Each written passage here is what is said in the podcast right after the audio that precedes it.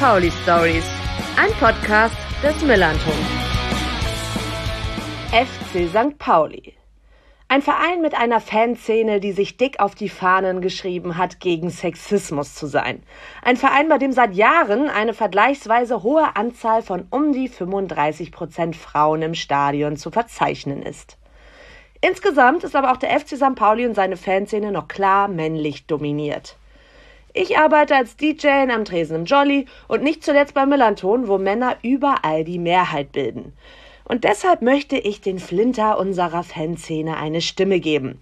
Frauen, Lesben, Intersexuelle, Non-Binäre, Transgender und Agender-Personen und allen Personen, die sich eben nicht als cis-männlich sehen. Cis-männlich bedeutet, dass das Geschlecht, das einem bei der Geburt zugewiesen wurde, mit der geschlechtlichen Identität übereinstimmt.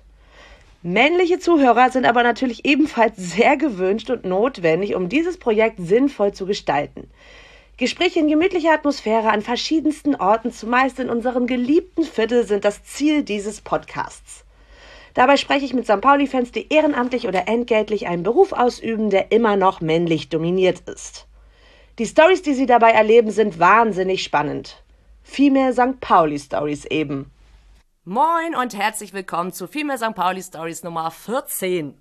14, sehr, sehr gute Zahl, sehr wichtige Zahl. Trikotnummer von Mats Mölle-Dali seinerzeit bei St. Pauli. Meine Trikotnummer in meiner grandiosen Fußballkarriere. Aktuell die Trikotnummer von Etienne Amenido. Aber eigentlich auch egal, weil wir wollen heute gar nicht so viel über Fußball reden. Denn heute geht's hauptsächlich oder sehr viel über Roller Derby, ein sehr interessanter Sport. Und eine Expertin habe ich mir dafür eingeladen, nämlich Lisa. Und die sitzt mir jetzt hier gerade gegenüber. Lisa, wie geht es dir? Hallo Debbie, mir geht's prima. Die Sonne scheint und ich habe richtig Bock. Ich bin ein bisschen aufgeregt, aber ich freue mich mega hier zu sein. Das ist gut. Ich bin auch immer aufgeregt und das wird sich auf jeden Fall noch ein bisschen legen. Wir sind wieder in der Levi's Music School weil wir haben uns überlegt, wo zeichnen wir auf? Roller Derby, gehen wir in irgendeine Trainingshalle, gehen wir zu irgendeinem Training und stören da wieder rum, weil, was ihr auf jeden Fall später noch erfahren werdet, man trainiert sehr, sehr viel beim Roller Derby. Und deswegen haben wir das auch nicht so richtig untergebracht bekommen und sind jetzt mal wieder in der Levi's Music School. Und ähm, ja, die Haber Girls, wie sie jetzt auch wahrscheinlich bald nicht mehr heißen, klären wir noch, sind ja auch beim FC St. Pauli schon länger und deswegen passt das ja auch, dass wir hier in unserem Stadion mal wieder sind, oder was sagst du? Absolut. In der Sporthalle, ehrlicherweise, während des Trainings ist es auch super laut. Die Menschen schreien die ganze Zeit rum. Es ist ein echt hoher Geräuschpegel. Ja, das. Also wir stören wahrscheinlich gar nicht so wenig, aber die Trainierenden würden uns wahrscheinlich ein bisschen stören in der Akustik. Ja, okay, nee, deswegen haben wir jetzt hier hoffentlich eine richtig, richtig gute Akustik. Und wir werden über Rollerderby sprechen, haben wir schon gesagt. Aber bevor wir darüber ins Detail uns austauschen, auch bei dir wieder, deine Fankarriere, weil du bist auch Fußballfan. Wir reden auch ein bisschen über Fußball. Wie bist du dann zu St. Pauli gekommen? Also tatsächlich so richtig zu St. Pauli gekommen bin ich erst, als ich nach Hamburg gezogen bin. Also ich bin ursprünglich aus MacPom und da war St. Pauli, St. Pauli auch einfach ein Begriff. Mhm. Also ich war viel in der Punk-Szene unterwegs und auch da gab es immer irgendwo den Totenkopf zu sehen und man hat irgendwie Punkrock ein bisschen mit St. Pauli assoziiert, aber ich hatte auch gar keine Ahnung von Fußball und auch ehrlich gesagt kein großes Interesse. Und dann, als ich nach Hamburg gezogen bin, dachte ich, okay, wenn ich schon mal hier wohne, dann kann ich auch mal zum Fußball gehen. Mhm. Und äh, so hat das dann so 2009, als ich ungefähr ein Jahr in Hamburg gewohnt habe, gestartet, dass ich einfach sporadisch zum Fußball gegangen bin. Okay, also dann so über Freunde. Tatsächlich habe ich mir damals äh, meine beste Freundin geschnappt und mit, mit der bin ich dann zum Fußball gegangen und mit so ein paar Leuten, die ich vorher über Konzerte kennengelernt habe, mit denen ich mich in Hamburg angefreundet habe, sind wir so in einer kleinen Gruppe dann mal ins Stadion gegangen. Okay, und geblieben, sehr gut. Weißt du denn noch dein erstes Spiel? Das, äh, diese Frage kommt ja nicht unerwartet. Stellst du ja in jeder Podcast-Frage. Wie schön, sie hört meinen Podcast. und äh, ich habe recherchiert. Ich habe echt ein ganz, ganz schlechtes Daten- und Faktengedächtnis und habe in meinem Karton gekramt, was ist da so das älteste Ticket, was ich eigentlich finde. Und es ist von 2009. Es war ein Heimspiel gegen Cottbus. Ich habe das Ergebnis auch gegoogelt, weil ehrlich gesagt, ich erinnere mich nicht an das Spiel, nicht an das Ergebnis. Aber wir haben es gewonnen. Und ich denke, das fand ich ziemlich gut. Ja, das klingt auf jeden Fall so. Aber richtig gut. Ich habe auch noch richtig viele Tickets bei mir zu Hause und ich finde es super schade, dass man heutzutage jetzt nicht mehr so ein, also zumindest nicht mehr so oft so ein Papierticket mhm. hat. Weil ich habe richtig so einen Ordner noch zu Hause, ja. aber nur die ganz alten Spiele und habe das dann da immer so eingeklebt. Ja. Fand ich immer ganz cool. Ja, in meiner alten Wohnung habe ich die tatsächlich auch alle noch so an die Wand geklebt, zusammen mit Konzerttickets und Flyern und Postern und so. Mhm. Na, hoffentlich war das dann auch wirklich das erste Spiel und ist nicht noch irgendwo. Beweis mir das Gegenteil, genau. ja, aber Cottbus war ja dann auf jeden Fall nicht ganz unlangweilig, würde ich jetzt mal denken. Davon gehe ich aus. und auswärts fährst du ja auch, ne? Genau. Weißt du da noch, wie da die erste Auswärtsfahrt war? Da habe ich auch Ticketrecherche betrieben. Das äh, könnte vielleicht zwei Jahre später gegen Rostock gewesen oh, sein. Oh, nur die ähm, harten Spiele, nur, nur die Ostspiele. Nur die Ostspiele, die Sensationsspiele und natürlich auch irgendwo so ein Stück weit mit Heimatbezug. Rostock ist jetzt für mich keine unbekannte Stadt und mhm. Daran kann ich mich tatsächlich auch noch ziemlich gut erinnern. Also vor allem an den Weg dahin. Ja. Das ist mir in Erinnerung geblieben. Das war eine Sonderzugfahrt und ich weiß noch, wie wir dann in diesem Zug saßen, in einer kleinen Gruppe und das Fenster war so auf Kipp und plötzlich ploppte es so in den Becher von einem Freund und dann haben wir alle so in seinen Becher geguckt und dann hatte er da was rausgefischt und wir haben ganz ungläubig geguckt, er hatte da eine Kastanie drin. da haben uns die Rostock-Fans haben unseren Zug mit Kastanien Nein! beworfen. Es war so albern. Wie geil, ey. Und er hat es nur in, in seinem äh, Becher gefunden. Ja, genau. Richtig gut. Ja, also daran kann ich mir jetzt nicht erinnern, aber ich glaube, ich war da auch. ja, sehr gut. Du kommst äh, aber nicht aus Rostock, sondern äh, Schwerin, die Ecke? Äh, nee, tatsächlich von der Müritz. Ah, also Müritz, so, eine, so eine Stunde südlich mhm. von Rostock entfernt. Eigentlich genau auf der Strecke zwischen Berlin und Rostock. Ah ja. Ja. Okay, cool. Und hast du denn auch so ein Highlight-Erlebnis mit St. Pauli, wo du sagst, das war richtig cool, deswegen liebe ich diesen Verein? Also ich glaube, das war vor allem der erste Derby-Sieg 2011. Also mhm. das, das war einfach so diese ganze Stimmung im Stadion und drumherum. Es war einfach, alle waren on fire und es hat mega, mega gebockt. Das war ein sensationeller Sieg und die Party danach war phänomenal und die ganze Stimmung. Also das, das ist mir sehr, sehr gut in Erinnerung geblieben. Ja, ist auch immer mein eins meiner Highlights auf jeden ja. Fall. und ein Erlebnis, worauf du gerne verzichtet hättest. Also kannst du auch gerne sportlich und in vielleicht auch innerhalb der Fanszene äh, aufdröseln, wie du magst. Ja, also ich glaube, es ähm, sind dann im Gegensatz zum besten Erlebnis natürlich die Derby-Niederlagen, vor allem die kürzliche, weil die einfach so sportlich, wenn du noch in diesem Stadion stehst, so sich so unfassbar demütigend anfühlt, wenn da diese blaue Lichtshow noch ging und alle gefeiert haben. Das war schon ziemlich, ziemlich kacke. Für mich persönlich auch Niederlagen gegen Rostock natürlich, wenn du schon diese ganze Kackanreise in Anspruch nimmst und dann natürlich auch von den Sicherheitskräften da einiges schief läuft und alles ist irgendwie drumherum kacke, wenn das Spiel dann noch scheiße läuft. Ja, das sind auf jeden Fall so meine Lowlights. Also Rostock magst du auch nicht so gerne, obwohl du vielleicht aus deiner Heimat Leute kennst, die die mögen? ja, das ist ja so mein innerer Zwist, weil ich auch ganz viele, ganz viele tolle, super gute Menschen in Rostock kenne und von mhm. denen auch weiß, dass sie im Stadion sind. Aber gerade so Spiele St. Pauli, Rostock sind natürlich auch Spiele, die ein ganz bestimmtes Publikum anziehen. Ja. Also sowohl von St. Pauli-Seite natürlich, hier haben wir schon einige, sagen wir mal, erlebnisorientierte Fans immer dabei, mhm. die natürlich auch gerne so die Klischeekeule gegen Rostock schwingen und auf der anderen Seite sind es dann natürlich auch in Rostock so ganz viele Leute von drumherum vom Land, die dann plötzlich ins Stadion gehen, obwohl sie sonst niemals Teil dieser aktiven Fanszene sind, um gegen Rostock zu pöbeln. Und das finde ich, muss man sich halt einfach vor Augen halten, dass es sehr extreme Spiele mit mitunter ganz anderen Fangruppierungen sind. Und da passieren entsprechend auch einfach blöde Sachen. Ja, ja, das stimmt. Und das, Fall. also, ja, Fanszene technisch auch häufig auf beiden Seiten. Ähm, und da sind natürlich so schlechteste Erlebnisse grundsätzlich einfach so Fehlverhalten, sei es irgendwie sexistisch, übergriffig, aber auch rassistische Kommentare, die man hört. Und das dann, was mich am meisten ärgert, dann häufig mit Alkohol mhm. begründet Bei wird. Bei uns jetzt äh, in der Fanszene? Bei uns mhm. in der Fanszene, wo es dann heißt, ja, der, ich sage jetzt explizit der, weil es sind häufig Männer, mhm. hat halt zu viel getrunken und es wird so als Entschuldigung angenommen und ich denke, ja, Leute, dann überdenkt doch bitte mal euer Konsumverhalten. Also ja. das, das ärgert mich tatsächlich mit am meisten. Verständlich. Ähm, in welcher Kurve stehst du denn eigentlich? Ich stehe in der Gegengrade. Also ich war tatsächlich nur die ersten zwei, drei Jahre, würde ich sagen, auf der Süd. Mhm. Und dann hat es mich auf die Gegengrade verschlagen, durch meinen damaligen Freund vor allem und seinen Fanclub. Und seitdem bin ich da geblieben. Okay. Oh, du warst auch mal bei den Skinheads und bist jetzt im Support-Blog. Äh, Habe ich das richtig recherchiert? Das ist richtig.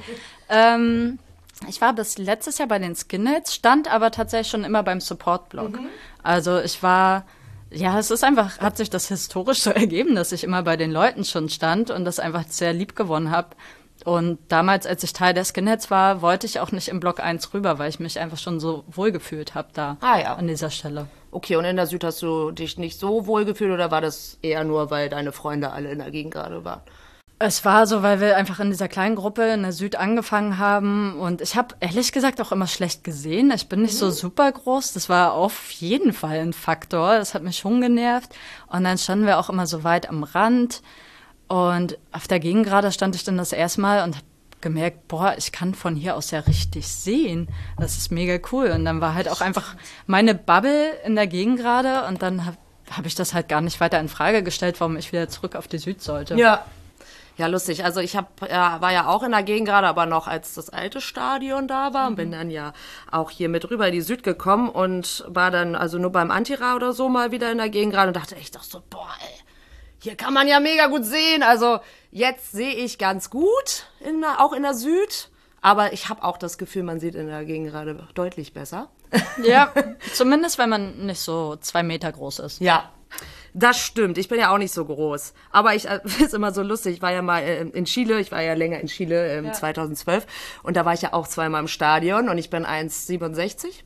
Und da wurde ich mehrmals gefragt, ob ich ein bitte ein Stückchen zur Seite gehen kann, weil die hinter mir nicht ja, sehen konnten. Ganz anderes Erlebnis genau, mal. Genau, da war ich eine der Größten. Ja. Und hier habe ich es natürlich auch immer, bin ich eher klein. Ja, naja. Ja. Aber das heißt, du ähm, bist auch eine Person, die das Spiel gerne, schon gerne schaut. Also die genau. gerne das Spiel anschaut. genau, ich schaue mir das Spiel gerne an und ich supporte auch gerne. Mhm. Aber ich finde es halt auch ganz angenehm, zwischendurch mal zu schnacken. Und mhm. ich bin halt nicht der Mensch, der sich super gerne einhakt und die ganze Zeit klatscht. Ich habe halt auch ganz gerne mein Getränk in der Hand.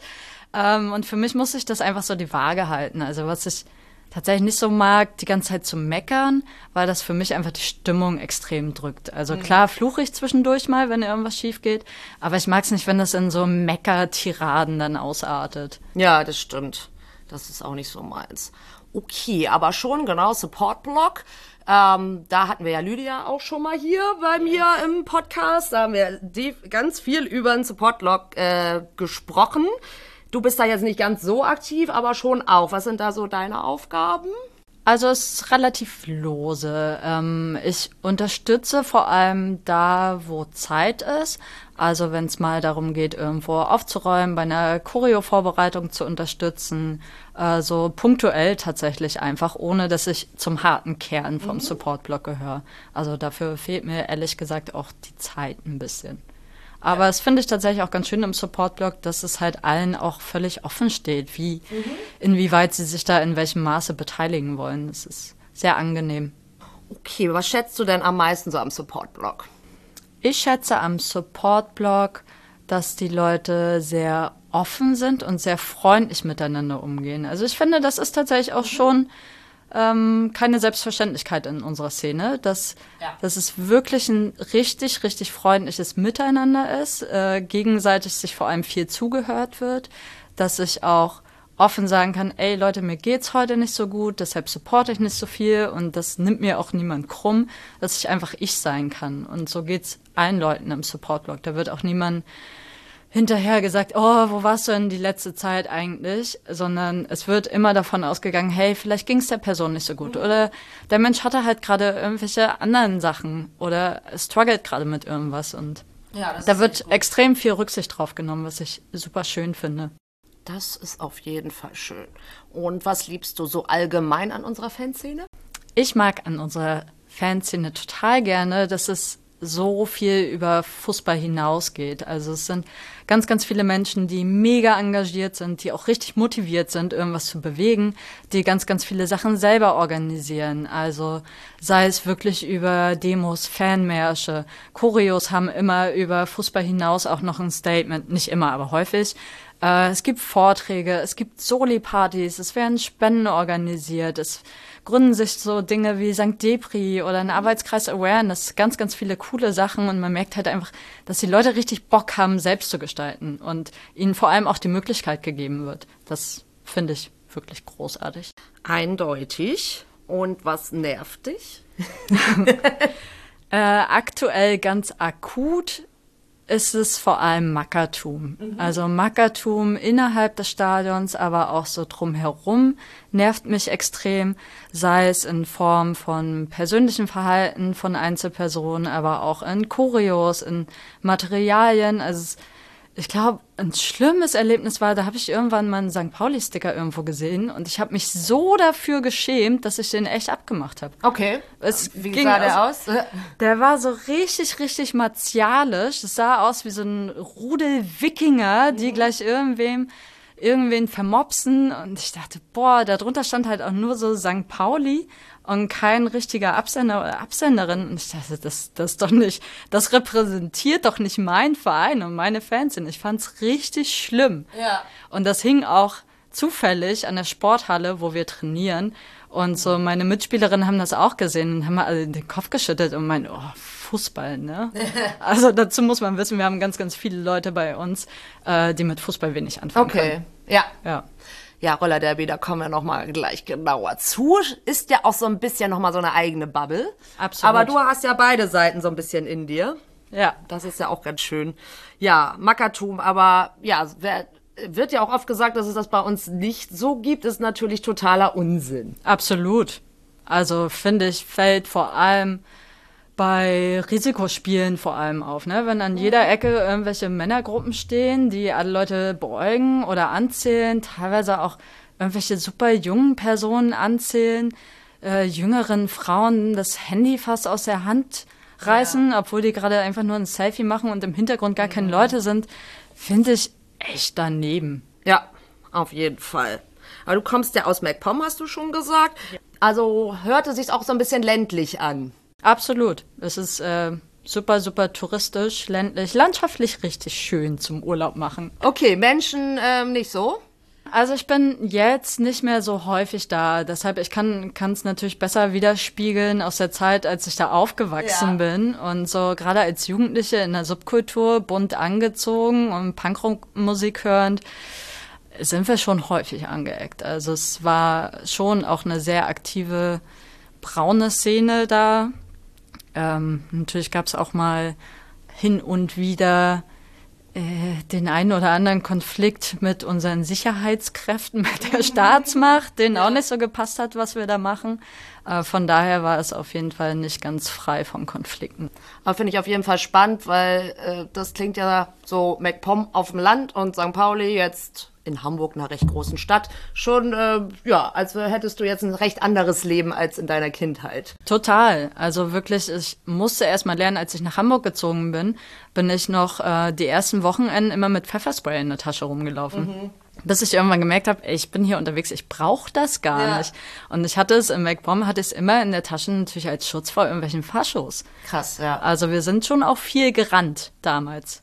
Ja, das ist, äh, das ist auf jeden ja. Fall super spannend, weil ich bin ja hier aufgewachsen. Ja. Und sag ja auch immer, wir leben in so einem gemachten Nest. Und klar, Voll. wir können jetzt hier sagen, wir sind die großen Antifaschisten. Ja. Und, aber wenn man halt vielleicht in Mecklenburg-Vorpommern ja. lebt, wo man tagtäglich das auch eindeutig zeigen muss, ja. ist das natürlich eine ganz andere Sache, ne? Total. Und also ich habe mich damals schon als politisch verstanden und wir, das galt vor allem, dem Antifaschismus damals, weil es einfach unser Hauptaugenmerk war, weil es mit das größte Problem war. Und als ich nach Hamburg gezogen bin, war ich plötzlich mit ganz anderen Themen hier in der politischen Szene konfrontiert. Mhm. Da hat man über das deutsche SZ geredet.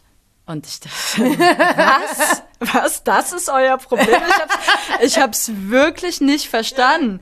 Ein ganz großes Thema da, auch 2008 war gendergerechte Sprache. Habe ich damals gar nicht kapiert, mhm. warum das überhaupt ein Thema ist, weil ich aus einer ganz anderen Welt ja. kam und nicht verstanden habe, warum das jetzt das brennende Thema ist, über das wir diskutieren müssen. Weil ich aus einer Welt kam, in der du regelmäßig von Faschos einfach aufs Maul bekommen ja. hast. Und das hast du hier vielleicht, wenn du in Bergedorf wohnst ja. und so in den Randbezirken, haben die Leute dieselben Probleme auf jeden Fall. Mhm. Aber wenn du auf St. Pauli unterwegs bist, würde ich sagen, gehört das ja nicht unbedingt zur Tagesordnung. Nee, musst auf jeden Fall nicht Angst haben, mit einem Antifa-Shirt durch die Straßen zu laufen. Absolut. So, ne? Ja, das ist auf jeden Fall krass. Aber solche Dinge wie gendergerechte Sprache sind jetzt auf jeden Fall Themen, mit denen du dich auch oft beschäftigst. Ja. Und du beschäftigst dich ja auch mit Feminismus. Das sind auch schon Themen, die dir am Herzen liegen. Warum ist das so? Das ist so, weil ich natürlich auch betroffen bin davon. Also ich gehöre einfach zu der Gruppe, die am ehesten von Sexismus, sexualisierter Gewalt betroffen ist. Also als Cis-Frau natürlich nur als kleiner Teil von Flinter allgemein. Mhm. Und mir war es schon immer zuwider, wenn ich Ungerechtigkeiten mitbekommen habe, wenn ich aufgrund meines Geschlechts anders behandelt werde oder andere Chancen habe, beziehungsweise nicht dieselben Chancen. Und deshalb war es mir einfach schon immer ein Anliegen, dann was dagegen zu tun, weil ich einfach diese Ungerechtigkeit nicht aushalten kann und es auch einfach gar nicht einsehe. Ja, ja, auf jeden Fall. Und das Thema Awareness ist dir ja auch wichtig. Du bist ja auch schon im Gängeviertel äh, hast du äh, Awareness-Schichten schon übernommen, ne? Tatsächlich gar nicht so viele. Die habe ich auch bisher mit der lieben Rike gemacht, ja, die bei die dir auch schon mal im Podcast war. Genau. genau. Welche Nummer war das denn nochmal? Elf? Ja, ich glaube. Ja? Oh, das weiß ich nicht. Ich bin ja. ja. so schlecht mit Zahlen und Daten. Es war auf jeden Fall noch sehr, sehr viel kälter als jetzt. Aber es war auf jeden Fall auch schön. Ja, liebe Grüße an Rike. Die hört es. Hallo Rike. genau, ihr habt dann zusammen so eine Awareness-Schicht im Gängeviertel gemacht? Genau, also wir haben davor so eine kleine Einweisung bekommen, was ist eigentlich wichtig an der Arbeit, wie sollen wir uns so verhalten, was sind unsere Aufgaben und dann haben wir jetzt vor einiger Zeit auch mal abends so eine Schulung gemacht, wo es dann wirklich nochmal in die Tiefe ging, mhm. wie sieht eigentlich Awareness-Arbeit so im Nachtleben aus, also über ein Awareness-Team auch hinaus, was was ist denn da wichtig zum Beispiel für den Tresen oder für die Leute, die Security machen? Das war ganz spannend, weil es dann einfach so ein Rundumbild nochmal ergeben hat und super gut sensibilisiert hat für einige. Ja, das ist auf jeden Fall auch für mich spannend. ähm, als äh, Mensch, der hinterm Tresen arbeitet. Ja.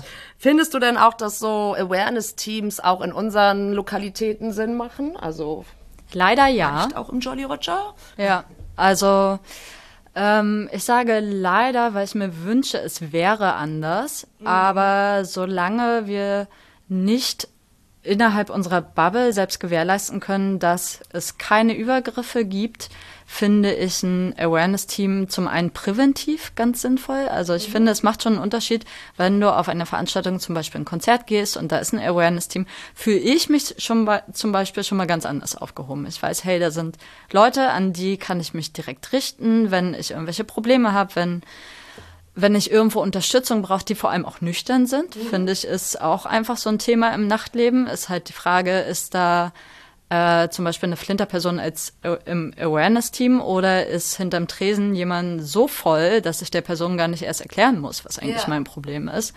Ähm, und bei gerade bei Konzerten finde ich es super, super gut. Im, in der Kneipe finde ich es einfach personell schwierig. Mhm. Also es ist ja schon mal ein Thema, überhaupt genug Leute für einen Tresen zu bekommen. Wenn du dann vielleicht noch jemanden an der Tür hast, ist es schon Gold wert, finde ich, mhm. wenn die Person da noch ein Auge drauf hat. Ich glaube, da noch ein Awareness-Team oder eine Awareness-Person in der Kneipe zu finden, ist vielleicht ein bisschen viel gewollt, wenn ja. ich mir angucke, wie so die Kapazitäten schön, ne? der Leute sind. Ja. Ähm, ich würde mir natürlich am meisten wünschen, dass es gar nicht notwendig ist. Ja, auf jeden Fall. Aber gut, also ich finde auch, dass sowas auf jeden Fall gut ist, dass man auch bei Konzerten Mhm. Das ist auf jeden Fall wichtig. Und wie ist das dann? Wie war das jetzt im Gängeviertel? Äh, wie wusste man, da, wie konnte man sich an euch wenden? Also ähm, wart ihr kennbar in irgendeinem bestimmten Bereich oder wie kann ich mir das vorstellen? Genau, also das Awareness-Team ist in der Regel immer gekennzeichnet. Wir hatten da mhm. in der Vergangenheit mal so pinke Xe einfach auf dem T-Shirt. Mhm. Inzwischen gibt es auch T-Shirts, die Leute direkt auszeichnen. Es gibt immer ein Spot in der Location, wo wir stehen. In der Regel sind wir zwei, manchmal drei Leute.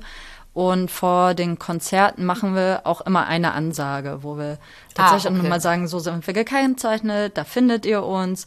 Ähm, mit Anliegen könnt ihr euch auch an den Tresen wenden, dann sagt bitte folgenden Satz. Mhm. Das und das sind unsere Regeln hier für heute Abend und das hilft auch schon mal enorm. Ja, dass man das so von vornherein Genau. sagt. Ja. Also so wissen die Leute tatsächlich auch, wo wir zu finden sind. Meistens ist eine Person an diesem festen Spot und die andere Person bewegt sich immer so ein bisschen im Raum oder spricht mal zwischendurch mit dem Tresen, weil wir uns auch da viel austauschen, ob zum Beispiel Personen schon mal auffallen, ob wir da ein genaueres Auge drauf haben.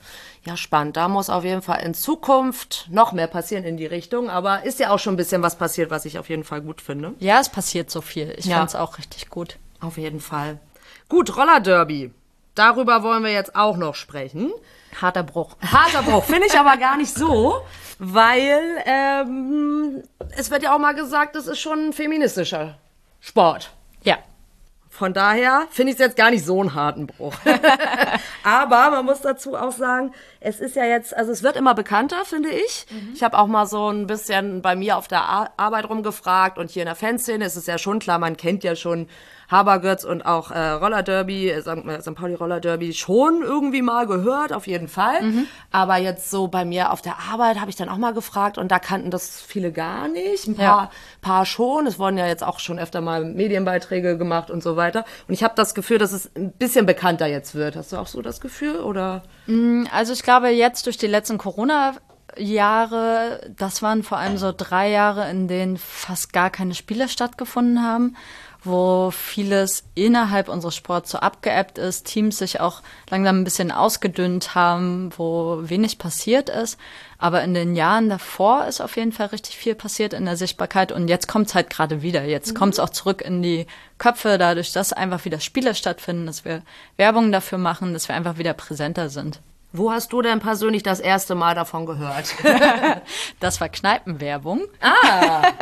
2013. Ich feiere jetzt zehn Jahre Roller Derby. oh ja. Ähm, äh, war es damals so, ich habe früher habe ich Karate gemacht und dann, als ich nach Hamburg gezogen bin, erstmal so ein paar Jahre gar nichts an Sport, aber ich hatte eigentlich wieder Bock auf den Sport. Ich wollte nur nichts mit Bällen machen, hatte eigentlich auch nicht so richtig Bock auf Leichtathletik oder sowas. Und dann habe ich diesen Flyer gesehen, komm hier zum Schnuppertraining. Ich glaube, damals hieß es noch äh, Rookie Day, Freshman Day, ich weiß es gar nicht mehr, was der Begriff war. Und ich dachte, oh, das klingt ja spannend, habe mir so ein Video angeguckt und dachte, okay, das ist Vollkontakt, das ist ohne Ball, das ist im Team, das ist mit Frauen, das sieht ziemlich cool aus.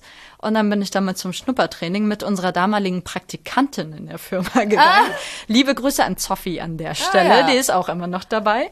Cool. Und dann haben wir uns das mal angeguckt und dann stand ich das erstmal auf Rollschuhen, seitdem ich fünf Jahre alt war oder so. ich wollte gerade fragen, weil ich meine, das alles andere, was du gerade meintest, Vollkontakt und so weiter, okay, aber Rollschuhe Ja. muss man ja auch, muss man nicht vorher können anscheinend. Muss man nicht, muss man nicht. Also ich bin tatsächlich vorher auch Inline geskatet. Ich glaube, wie die meisten Menschen hatte ich auch irgendwann mal Inline-Skates Ja, an. als Kind irgendwie. Ne? Und dachte, ja, ich versuche das jetzt einfach mal. Und ich weiß immer noch, vor zehn Jahren bin ich dann in diese Rollschuhe geschlüpft, von der Bank aufgestanden und dann bin ich einfach so nach vorne gerollt. Und dann, was ist das denn jetzt? Das schaff ich doch nie. Ich habe noch gar nichts gemacht. Wie soll ich bremsen? Wie soll ich irgendwas machen mit diesen Dingern? aber das ist ja sehr beruhigend. Das scheint ja dann irgendwann zu klappen. Ja, absolut. Also diese Lernkurve ist phänomenal. In den ersten Monaten lernst du so viel dazu. Also wir haben wirklich so ein spezielles Training für Einsteigerinnen, die entweder noch nicht so viel können oder auch noch nie auf Rollschuhen gestanden haben. Und da lernst du erstmal, wie falle ich eigentlich richtig, ohne mir weh zu tun? Wie bremse ich eigentlich? Und dann auch sowas, so Kleinigkeiten, das kann man sich jetzt vielleicht schwer vorstellen. Wie laufe ich eigentlich um eine Kurve? Also ja. irgendwann funktioniert so geradeaus laufen ganz gut, aber wie kriege ich dann so eine Kurve und Ja. wie bremse ich da mal ab? Das ist ja auch Also- wahrscheinlich total schön, wenn man das dann wirklich irgendwann kann, ne? Ja, Also- total. Ja, cool.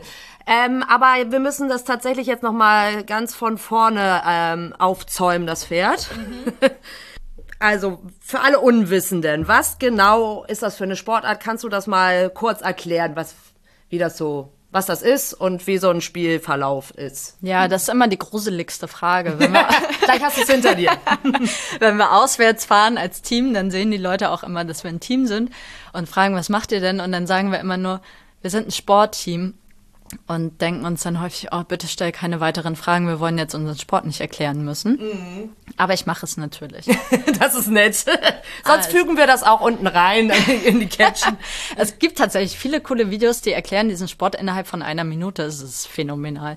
ähm, grundsätzlich kann man sich das so vorstellen. Es gibt eine ovale Fläche, die malen wir selber auf und kleben mit Tape ab auf einem ganz normalen Hallenboden. Überall. Das, kann man überall. Überall, wenn genug Platz mhm. ist. Also so Einfeldhallen sind ein bisschen, ein bisschen eng vielleicht, geht aber auch. Und da spielen zwei Teams gegeneinander. Pro Team können bis zu 15 Leute sein. Von diesen 15 Leuten sind aber immer nur gleichzeitig fünf Leute auf der, diesem Oval. Das nennen wir Track. Und dann spielen fünf gegen fünf. Und von diesen fünf ist eine Jammerin und die anderen vier sind Blockerin. Mhm. Die Jammerin erkennst du daran, dass sie über dem Helm so eine Sternhaube trägt. Also die ist wirklich unverkennbar.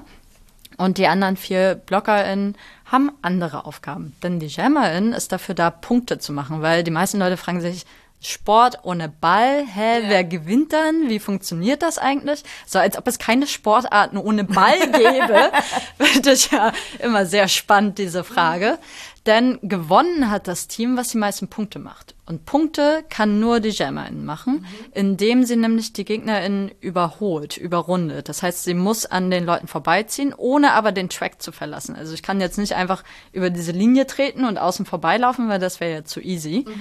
Und meine gegnerischen BlockerInnen versuchen mich daran zu hindern und ah. können das mit Körpereinsatz machen aber natürlich auch reguliert. Also die dürfen mir jetzt nicht ins Gesicht hauen oder mich an den Händen festhalten oder mir ein Bein stellen oder so, sondern wir haben tatsächlich eine Trefferfläche von Knie aufwärts bis unter dem Hals um Verletzungen zu vermeiden und auch bitte nicht auf die Wirbelsäule. Okay, also das ist äh, alles äh, geregelt. Genau. Und diese JammerInnen und BlockerInnen, sind das dann, also wenn ich jetzt anfangen würde, wäre ich eins von beiden oder bist du mal das eine und mal das andere?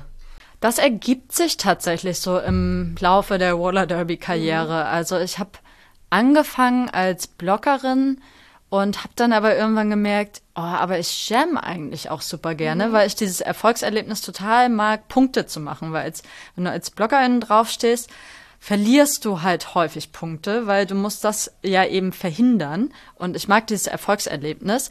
Das heißt, ich wurde dann mal wieder Jammerin, habe dann zwischenzeitlich gemerkt, oh, das ist aber konditionell auch echt ganz schön anstrengend und war dann mal wieder Blockerin. Und aktuell mache ich beides so ein bisschen. Also es kann wirklich variieren.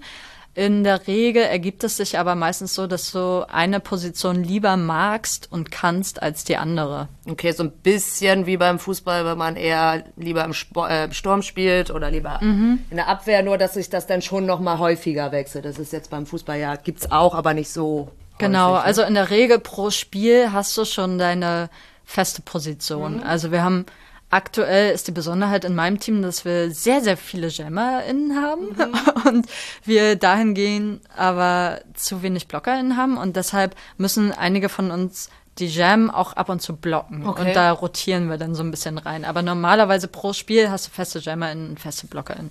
Und es gibt auch Trikotnummern, weil ich das zum Anfang dieser, dieser Sendung nochmal noch mal gesagt habe. Wir haben ja die Nummer 14 ja. Äh, diesmal. Welche hast du denn? Jetzt sag nicht 14. nein, nein, ich habe die 69. Okay. Das äh, ist natürlich so ein bisschen begründet mit meiner Skinhead Skin Girl Vergangenheit. Mhm. Da ist die 69 so eine magische Zahl. Und Wie, inwiefern für uns Nichtwissende?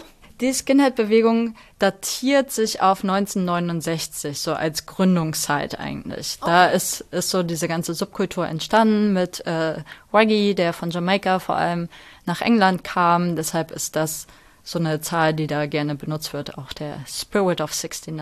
Ah ja, sehr gut. Die, äh, ja, also das ist auch eine ganz gute Trikotnummer, ja, nicht schlecht. ja, es werden natürlich für Unwissende ähm, kichern hoch. immer ein bisschen. Ja. Sagen, ja, ja, 69 okay. und so. Habe ich jetzt gar nicht dran getan, also tatsächlich gar nicht. Ja. Aber ist okay, damit kann ich leben. Mhm.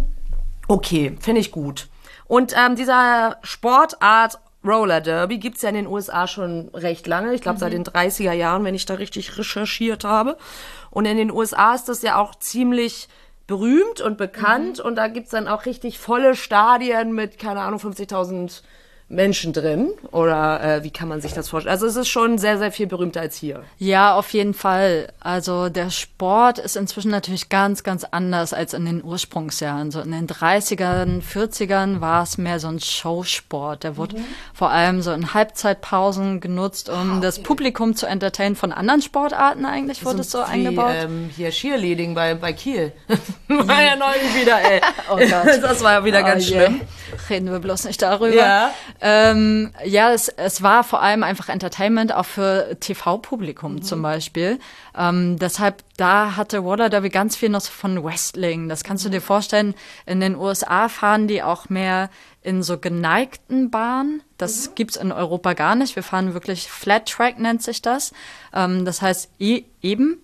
Und in diesen geneigten Bahnen haben sich die Leute in den Schwitzkasten genommen, Beine gestellt, ins Gesicht gehauen. Also da ging es halt wirklich um den Eventcharakter mhm. und dem Publikum was bieten. Und das waren damals auch ähm, nicht nur Frauenteams, es gab auch gemischte Teams okay. zu der Zeit viel. Und das hat sich extrem verändert. So in den 90ern war, gab es so ein Com Comeback eigentlich von dem Sport, kann man sagen. So nach den 40ern ist es ziemlich eingeschlafen, weil das Interesse einfach an diesem Sport nicht mehr so groß war, weil dieser Show-Effekt auch ein bisschen verpufft ist. Und in den 90ern, das ist die Brücke zum Feminismus, ja. haben sich nämlich vor allem damals ganz viele Frauen gedacht, jetzt eignen wir uns mal so einen Sport an, der nur unser Sport ist, den wir so gestalten, wie wir eigentlich Bock drauf haben. Okay, cool. Deshalb kann man sagen, ähm, ist das wahrscheinlich der größte Bruch, der so in den 90ern angefangen hat. Damals aber auch in den USA wiederum. Also so nach Europa ist das dann eigentlich erst in den 2000ern geschwappt, als vor allem Leute aus den USA dann nach Europa kamen und den mitgebracht haben, den Sport. Ah, okay. Das erklärt auch, warum der Sport in Europa und in Deutschland relativ jung ist. Also ja. was heißt jung? In den 2000ern ne, reden wir trotzdem schon von 20 Jahren. Ja, 2006 habe ich hier gesehen. Ne? Ähm also das ist ja schon recht spät, wenn man sich überlegt, wenn das in den 30er Jahren sozusagen erfunden wurde. genau, USA. genau. Ja. Und gerade weil natürlich Leute aus den USA, die nach Europa kamen, dann am ehesten nach UK gezogen sind, mhm. aufgrund der fehlenden Sprachbarriere, weil die Leute da halt easy arbeiten konnten und so. Schweden, Niederlande waren da relativ groß dabei und dann kam es ein bisschen später erst nach Deutschland. Und dann habe ich auch gesehen, Stuttgart und ähm, Ludwigshafen oder was war das? Ja, Ludwigshafen. Das sind jetzt ja auch nicht so die Städte, wo man sagt, Mensch, das sind die berühmtesten Städte Deutschlands. Ne? Hat das irgendwie auch einen Grund, weil da viele Amerikaner hingegangen sind? Oder? Ich muss gestehen, ich äh, kenne dieses Team in Ludwigshafen gar nicht. ich weiß gar nichts von deren Existenz Hallo. und Historie. ähm, also keine Ahnung, habe ich gelesen. also ich, ich meine, dass so die ersten Teams neben Stuttgart vor allem in Berlin und Essen waren. Ah, okay. Ich, ich kann es dir nicht genau begründen. Also es war so 2006, 2007 sind da die ersten Teams entstanden und ich gehe davon aus, dass es halt auch wiederum Einzelpersonen waren, die diesen Sport mitgebracht haben. Weil so war es nämlich auch bei uns, bei der Gründung hier in Hamburg. Ähm, 2008 war das, waren es zwei Stuttgarterinnen, die diesen ah, ja. Sport mitgebracht haben. Deshalb glaube ich, ist es halt so, ja, gerade die Leute, die irgendwo hinziehen, bringen diesen Sport mit und bauen da Teams auf sehr erfolgreich auch. Das ist ja echt ganz cool, weil 2006 und dann, wenn man sich dann überlegt, ist 2008, das sind ja nur zwei Jahre und dann mhm. schon auf St. Pauli oder hier in Hamburg ist ja schon echt ganz cool. Hat ja dann gar nicht so lange gedauert. Und du hast ja auch gesagt, dass das dann wirklich jetzt seit den 90er Jahren so ein Frauending auf jeden Fall, ist ein Flinterding mhm. auf jeden Fall ist. Und ähm, es gibt aber auch die Variante mit Männern, habe ich gesehen, ja. das Murby dann. Genau, genau. Also man kann unterteilen, Roller Derby ist in der Regel von früher Frauen, inzwischen Flinter-Personen gespielt. Es gibt Mans Roller Derby, Murby und mhm. es gibt Junior Derby, was auch tatsächlich noch relativ jung ist, das heißt von Minderjährigen gespielt wird. Ah, okay, das ist dann auch nochmal anders benannt. Genau, die haben auch nochmal ein anderes Regelwerk. Also die spielen nicht so Vollkontakt wie die erwachsenen Teams. Okay, aber es ist ja schon, wo du gesagt hast, das war so ein bisschen wie Wrestling. Da war das dann, aber beim Wrestling ist es ja auch so, dass man mehr oder weniger, wie du ja auch gesagt hast, Showcharakter, dass man nur so tut, als würde man da irgendwie einem eine reinhauen. Stimmt, das ist ein Unterschied. Die haben sich schon, die haben sich schon richtig gehauen. Also war also, schon echt. Ja, es gab schon auch richtig doll Verletzungen.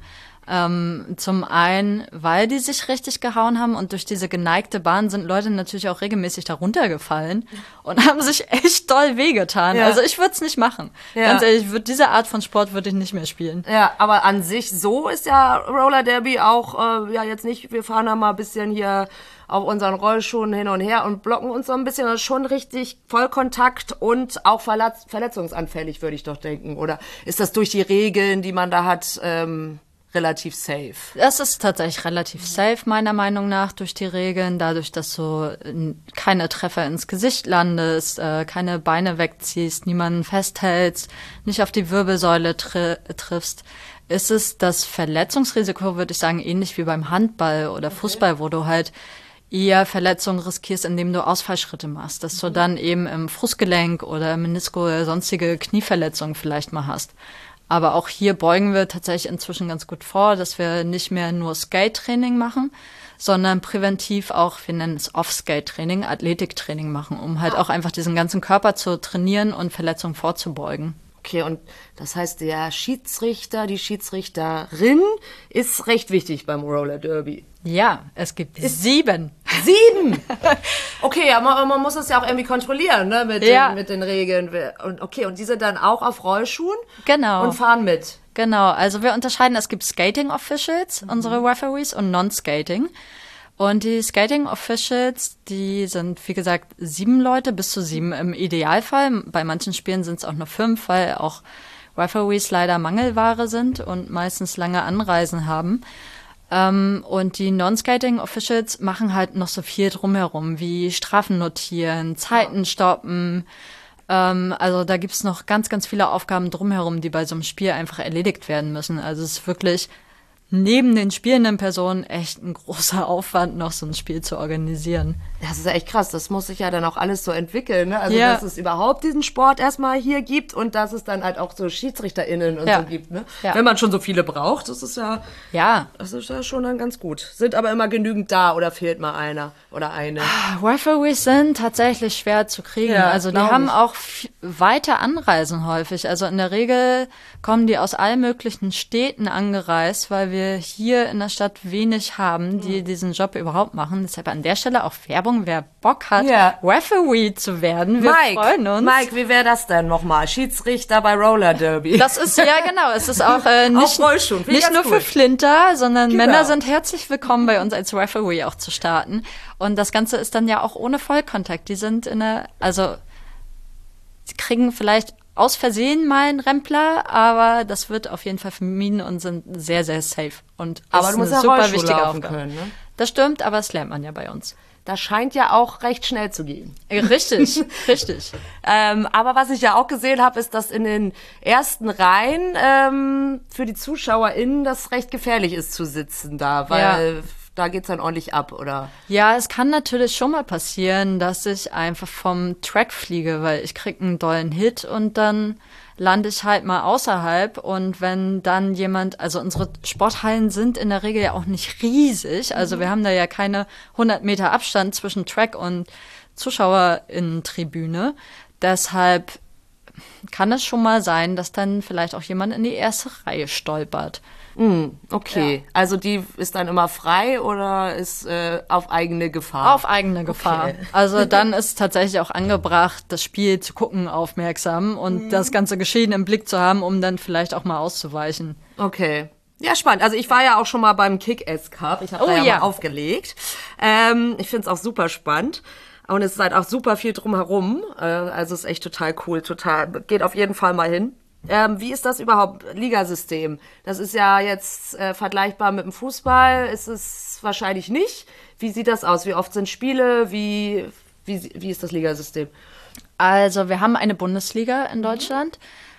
Die gab es natürlich nicht schon immer, weil wir unseren Sport einfach selber gestalten und entsprechend auch dieses Ligasystem selber aufbauen. Das heißt, aus den unterschiedlichen Teams innerhalb Deutschlands so eine Bundesliga sich erst entwickelt hat. Die sieht jetzt auch schon wieder ganz anders aus als vor Corona. Vor Corona hatten wir nämlich noch eine erste, zweite, dritte Bundesliga und die dritte unterteilte sich so nach Nord und Süd. Und aktuell haben wir eine erste Bundesliga und eine zweite Nordwest und eine zweite Südost. Oha. Ja. Klingt so ein bisschen nach Regionalliga Nord und Süd. Ja, es ist tatsächlich ganz spannend, weil natürlich durch Corona sich viele Teams verkleinert haben, weil es ist nicht so sexy, einen Sport zu machen, den du drei Jahre nicht ausüben kannst. Ja. Oder zwei Jahre. ja, auf jeden Fall, das glaube ich. Weil Teamsport, Indoor und dann noch mit Kontakt und Corona, das hat sich halt gar nicht vertragen. Okay, Und da konntet ihr dann ein, gar keine Spiele machen in der Zeit. oder? Genau, wir haben, wir haben nicht gespielt und auch das Training war halt vor allem so in Bezug auf Basics, mehr so Individualtraining, dass du deine eigenen Skills verbesserst. Aber es fehlte halt natürlich völlig dieser Kontakt, der diesen Sport einfach ausmacht. Ja, ja. Und mit Maske geht das wahrscheinlich auch schlecht. Es geht, das haben wir auch schon gemacht, aber wir haben vor allem viel getestet Ja. in der Zeit. Ja, krass. Ja, klar, in der Halle. Ja. Aber zum Glück geht's jetzt wieder. Das ist auch echt gut. Ja. Und aber dann sind da, wie viele Teams sind in so einer Liga? In der ersten Bundesliga sind sieben Teams, unter anderem wir. Mhm. Und in der zweiten Liga sind äh, fünf in der Nordwest und fünf in der N- Südwest. Ah, okay. Südwest? Oh Gott. Ja, das googelt Nordwest wir sonst und. Südost. Ich habe es mir aufgeschrieben. Sehr gut. St. Pauli Roller Derby kann man jetzt sagen. Also wir kennen ja die Haber Girls, kennt man ja beim Namen. Also das, daran wolltet ihr ja eigentlich auch immer festhalten an diesem Namen so Mhm. über die Jahre hinweg. Ihr wolltet ja eigentlich nicht FC St. Pauli Roller Derby äh, Mhm. heißen. Ähm, jetzt aber schon doch. Ja. Warum? Ähm, also das hat auch einfach Historie. Wir sind jetzt seit St. Pa seit 2014 bei St. Pauli. Vorher waren wir eingetragener Verein und selbstständig. Und damals war schon die Diskussion, wenn wir jetzt zu St. Pauli gehen, ändern wir eigentlich unsere Teamfarben. Also unsere Teamfarben waren einfach schon immer schwarz-rot mit ein bisschen weiß. Und wir haben überlegt, okay, machen wir daraus jetzt braun-weiß. Und das haben wir abgestimmt mit allen Leuten bei uns im Verein Ja. damals und haben gesagt, nee, wir bleiben bei unseren Farben, wir bleiben bei unserem Logo, weil das gehört halt einfach zu unserer Historie, zu unserer Marke auch einfach dazu. Man muss halt sagen, es ist eine Marke, die wir auf Merch drucken, die unsere Fans kennen, die uns einfach ganz, ganz lange schon begleitet. Und das wollten wir beibehalten. Und dann war damals schon der erste Schritt vor ein paar Jahren zu sagen, okay, wir verabschieden uns von unserem Logo. Das war nämlich vorher so ein Pin-Up-Girl auf Rollschuhen von einem Anker und wir haben schon gesagt, oh, irgendwie passt es halt gar nicht mehr heutzutage zu unserem Bild. So Ja. dieses Pin-Up-Girl mit kurzen Röckchen und so, das ist nicht das, was wir, was wir einfach darstellen wollen und das, was wir darstellen, auch innerhalb. Da haben wir uns äh, entschieden, neues Logo schon mal herauszubringen mit, mit so einem großen Schiff, einfach auch einfach nicht, nichts Menschliches. Das Was verlinken wir auf jeden Fall auch. Genau, was ganz cool war. Und dann letztes Jahr entstand auch die Diskussion, gerade im Zuge in der ganzen Liga-Diskussion innerhalb Deutschlands auch, wir gehen weg vom Frauensport, sondern öffnen ihn wirklich für Flinter. Das war vorher, war es so ungeschriebenes Gesetz, dass wir auch einfach offen sind für Non-Binary, für Transpersonen und haben aber gesagt, okay, wir machen das jetzt aber auch sichtbar, indem wir nicht mehr die Haber Girls sind, was Girls Female natürlich vor allem ist, sondern wir nennen uns St. Pauli Roller Derby, was entsprechend Flinter widerspiegelt und sagt, hey, wir sind offen für alle und nicht nur für Girls. Ah, okay. Deshalb haben wir uns jetzt von diesem Namen verabschiedet und haben jetzt tatsächlich auch vor zwei Wochen unser erstes Spiel mit neuem Logo mit St. Pauli Roller Derby drauf gespielt, was unser offizieller Name jetzt ist. Ah ja, cool. Und wie ging's aus? Wir haben knapp gewonnen gegen Karlsruhe. Unser erstes Bundesligaspiel seit drei Jahren und wir sind sehr happy. Herzlichen Glückwunsch. Also das, äh, das nur noch mal kurz. Ich wollte gleich, komm gleich noch mal zu dem, was ich davor gefragt habe, zurück. Aber die Liga startet jetzt wieder oder wie oder wie wie wie, wie geht das? Das musst du noch mal kurz erklären. Es ist Also es, im Gegensatz zu Fußball gibt es quasi nicht so ein Gremium, was mit den Teams gar nichts zu tun hat, wie DFL, DFB, die irgendwie diese Spieltage festlegen oder so, sondern wir haben diese sieben festen Teams in der ersten Bundesliga und es wird am Anfang der Saison, was ein Kalenderjahr ist, einfach ausgelost, wer spielt wo gegen wen. Also es wird wirklich nur ausgelost, wer ist Heimteam, wer ist Auswärtsteam. Ah.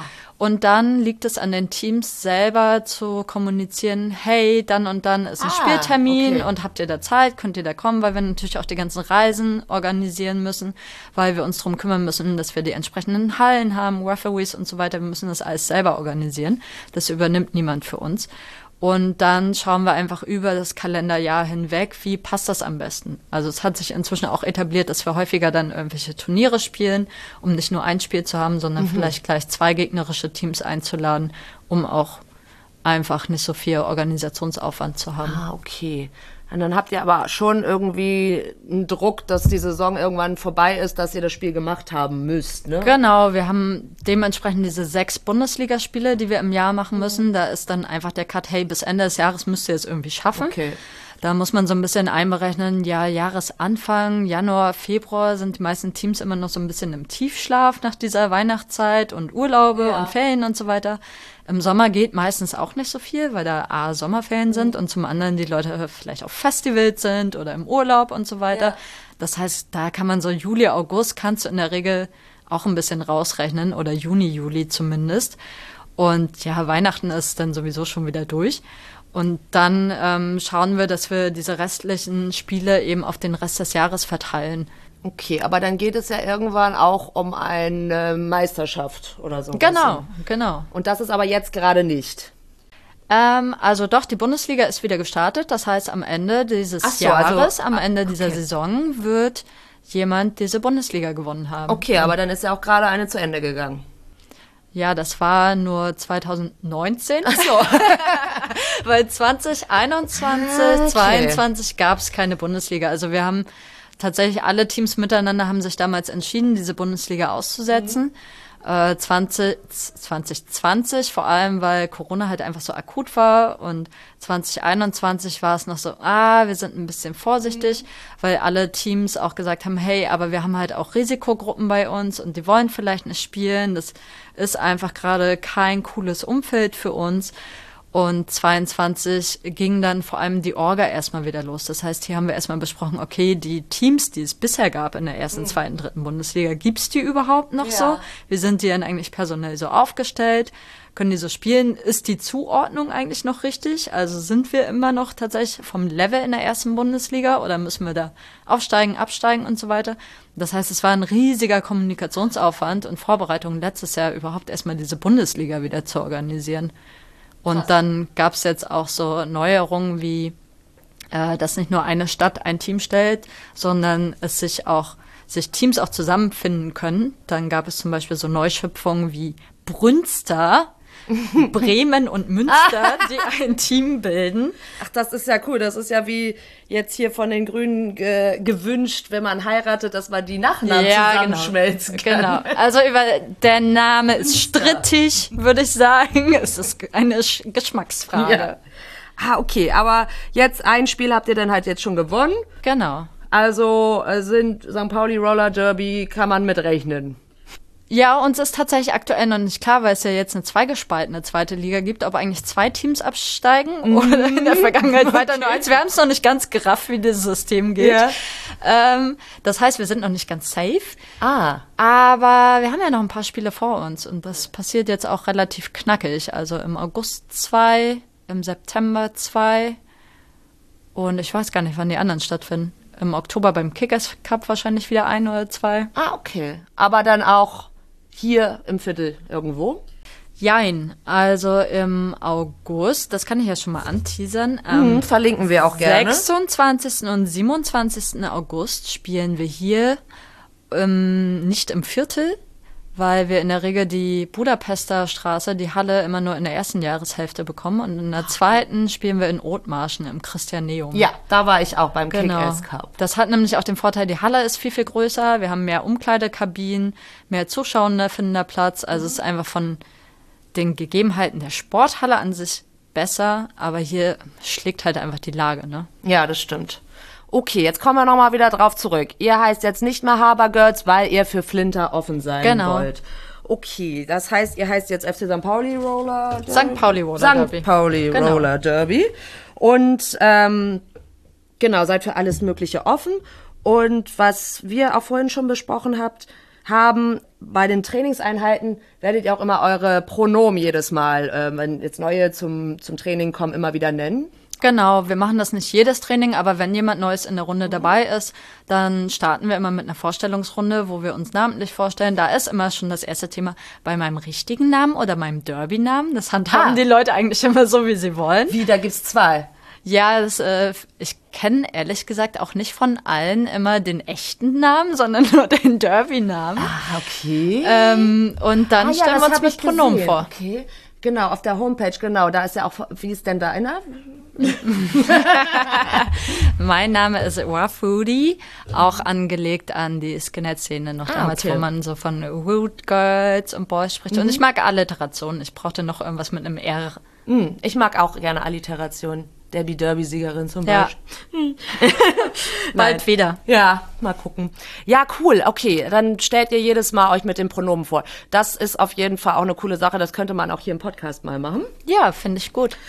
Dann ist es ja jetzt auch so, wie ist, also wie hat sich denn das Team überhaupt gegründet? Wir haben es eben schon mal so ein bisschen gesagt, da sind einzelne Personen, die haben das aus Stuttgart mitgebracht und dann, wie stellt man sich das denn vor? Ja, hier, ich habe meine Rollschuhe und dann ähm, legen wir jetzt mal los oder? Ja, das waren damals die liebe Lilly und Zoe, die aus Stuttgart hierher kamen und die meinten, so, wir gründen jetzt mal so ein Roller Derby Team hier in der, äh, in der Stadt und haben diesen Verein auch gegründet und dann kamen so ein paar Leute dazu und dann haben die angefangen so in Parkhäusern oder auf Parkplätzen irgendwo erstmal zu trainieren, weil es auch noch keine festen Hallen für diesen Sport gab, weil ehrlicherweise niemand diesen Sport auch ernst genommen hat zu der Zeit oder ihn überhaupt als Sport begriffen hat. Und dann hat sich das erst so Stück für Stück professionalisiert. Also es kamen immer mehr Leute dazu, es haben sich so Strukturen überhaupt erstmal gebildet innerhalb dieses Vereins, ähm, weil natürlich auch so Spiele erstmal organisiert werden müssen und dafür braucht es echt viel. Das ist ja auch, wenn die, wenn da zwei Personen irgendwie aus Stuttgart kommen, stelle ich mir das ja auch ziemlich schwierig vor, da so viele zu äh, rekrutieren, Ja. dass man dann da ein ganzes Team hat. Ne? Ja, also, total. Und also da zeigt sich halt auch schon, die beiden kamen aus einer Subkultur und das ganze Team hat sich mehr so aus einem subkulturellen Kontext dann auch gegründet. Also da hast du damals 2008 noch ganz viel Netzstrumpfhosen gesehen. Ja. Da wurde ganz, ganz viel kokettiert einfach noch mit Themen. Und ähm, erst später kamen dann auch Leute dazu, die eher aus sportlichem Interesse wirklich mitgemacht haben. Und da hat man dann auch angefangen, zum Beispiel Sportleggings zu tragen, weil man festgestellt hat, ah, so Netzstrumpfhosen, wenn du damit fällst und über einen Hallenboden rutschst, ist vielleicht auch nicht so geil. ja, eindeutig. Aber es sieht natürlich auch ganz cool aus. Und die Rollschuhe, ich finde die ja auch einfach so cool. Diese, ich will die auch einfach nur so haben. Und ich glaube, Zoe war das auch, die hat so schöne in Leopardenmuster auch hat, ne? Ja, tatsächlich, ganz viele von uns haben äh, so ein Spiel, äh, ein Paar für den Sport und eins für die Freizeit, mit dem sie dann so zwischendurch draußen mal skaten oder so bei einer, weiß ich gar nicht, Skateparty unterwegs sind, so bei einer Rollschuh-Disco und sowas. Ja, das ist schon, auch cool auf jeden Fall. Aber es ist ja auch richtig viel Arbeit, was ich so von dir jetzt so ein bisschen auch rausgehört habe. Wie oft trainiert ihr denn eigentlich? Also ich trainiere mit dem A-Team in der Regel zweimal die Woche. Also man muss bei uns unterscheiden, bist du auf Advanced Level oder halt relativ frisch dabei und auf Newbie Level und lernst halt gerade quasi noch die Basics. Und wir trainieren, wie gesagt, zweimal die Woche, mittwochs und sonntags. Sonntagmittag um 12 Uhr. Das ist Boah, auf ist jeden auch Fall krass. auch eine Hürde, dann Ja. für drei Stunden. Ähm, unsere Newbies trainieren einmal die Woche. Wir haben aber auch so montags ein Training, was offen ist für alle, wo alle tatsächlich so ein bisschen mittrainieren können an Basics oder so ein paar Parcours-Geschichten und so weiter. Und darüber hinaus gibt's halt noch dieses Athletiktraining, was einmal die Woche stattfindet oder steht natürlich auch allen frei, noch im Gym irgendwas zu machen. Okay, drei Stunden ist aber ja auch schon ganz schön lange, ne? Wie, wie, wie fängt man denn da an? Also, ich glaube, ich habe nicht drei Stunden Fußball trainiert, aber es ist auch schon ein bisschen her. Ja, sonntags fangen wir tatsächlich auch erstmal ohne Skates an. Wir machen meistens so ein, so ein paar Vor Vorübungen wie so einen kleinen Kraftzirkel oder irgendwas in der Art und ziehen uns dann die Skates an, machen uns warm. Das dauert ja auch alles. Sich erstmal umzuziehen, kannst du locker 10, 15 Minuten rechnen. So ein Warm-up auch nochmal eine Viertelstunde. Und dann trainieren wir in der Regel auch verschiedene Skills, Blocktechniken, so ein paar Strategien, ein paar verschiedene Situationen. Und sonntags machen wir dann in der Regel auch immer so ein kleines Trainingsspiel untereinander. Also splitten uns dann in zwei Teams und spielen gegeneinander. Okay. Und wenn man so als Newbie äh, komplett neu dazukommt, hat man ja wahrscheinlich auch keine äh, Rollschuhe. Richtig. Aber Wir haben, wir haben? Schränke voller Leih-Equipment. Ah. Also wirklich Rollschuhe, die ganzen Schoner, die man braucht, ein Helm. Das einzige, braucht man eigentlich alles? Ja, du brauchst neben den Rollschuhen brauchst du einen Helm, Mhm. ganz wichtig. Dann brauchst du Handgelenk und Ellbogen und Knieschoner und einen Zahnschutz. Mhm. Und den Zahnschutz stellen wir natürlich nicht aus hygienischen Gründen. Den muss sich jede Person selbst kaufen. Okay, also wenn man zum Training kommen möchte, möchte, dann äh, mit Zahnschutz. Genau, aber den brauchst du auch als Anfängerin noch nicht, weil es da natürlich noch nicht in den Kontakt geht, sondern du erstmal für dich selbst fallen und bremsen und den ganzen Kram Okay. lernst. Das kommt erst sehr viel später dazu. Also wenn du wirklich stabil auf Skate stehen kannst und nicht bei jeder Kleinigkeit mehr umfällst, dann geht's so, tastet man sich so langsam daran, wie ist denn das mit dem Kontakt? Und so Armschutz und also eigentlich, wenn man wie früher, wenn man Inline, Inline Skates gefahren ist, kann man die einfach benutzen. Genau, genau. Wenn du Bock hast, kannst du auch noch Schienbeinschoner anziehen oder Crash Pants oder was auch immer. Da, da sind dem Ganzen keine Grenzen gesetzt. Also du kannst zusätzlichen Schutz noch tragen, wenn du möchtest. Und hast du mehrere Rollschuhe? Ich habe tatsächlich nur ein Paar. Oha. Ja, also ich hatte früher so für den Einstieg ein Paar und dann habe ich mir ein paar ziemlich gute Skates gekauft, die ich inzwischen schon seit bestimmt sechs, sieben Jahren habe, weil die einfach extrem beständig und gut sind. Weil ansonsten ist es ja auch recht teuer, ne, wenn du die ganze, die ganze Ausrüstung dir besorgen musst, ne? Ja, also tatsächlich geht das auch von bis. Also du kannst schon Standard-Rollschuhmodelle ab 100, 150 Euro kaufen und dann sind nach oben keine Grenzen gesetzt. Ja, krass.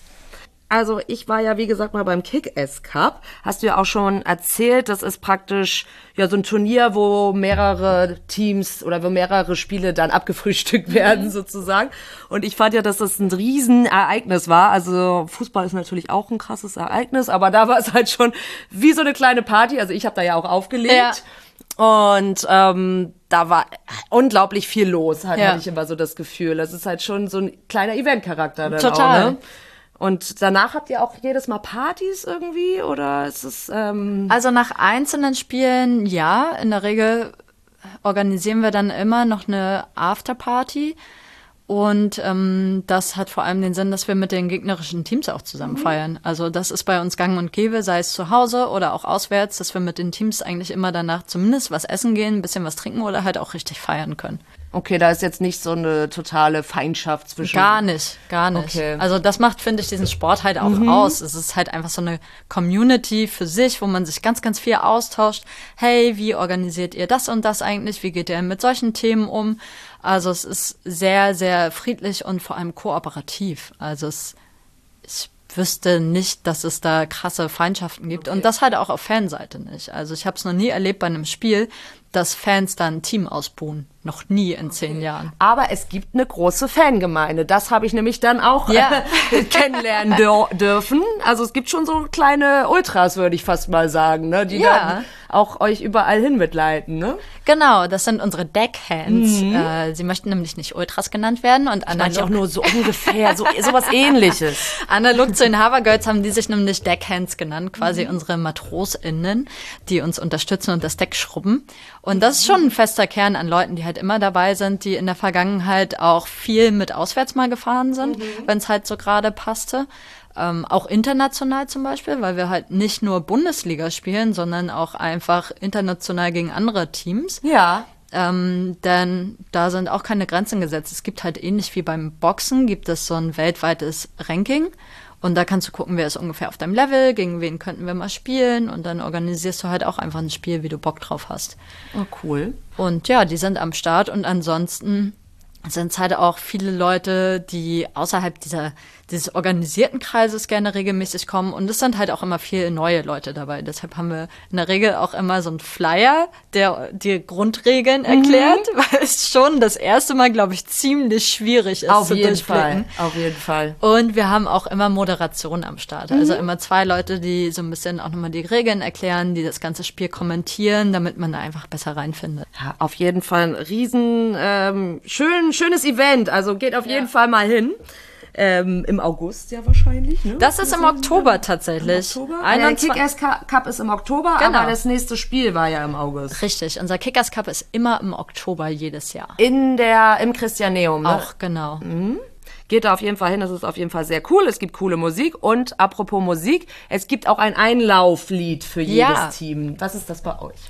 Unser Einlauflied vom A-Team, muss ich an der Stelle sagen, wir haben ein A-Team und ein B-Team, ähm, ist Peaches mit Boys Wanna Be Her. Boys wanna be her. Ja. Sehr cool, wie kamt ihr darauf? Das weiß ich ehrlich gesagt nicht. Das war vor meiner Zeit. aber es ist cool. Es ist einfach cool. ein super geiler Song. In der Regel legen die Teams das halt selber fest. Mhm.